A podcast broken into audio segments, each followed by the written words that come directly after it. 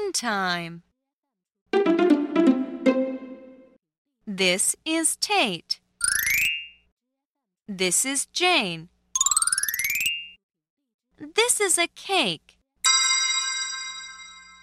Tate will bake a cake for Jane's sake. Now you do the echo. This is Tate. This is Tate. This is Jane. This is Jane. This is a cake. This is a cake. Tate will bake a cake for Jane's sake. Tate will bake a cake for Jane's sake.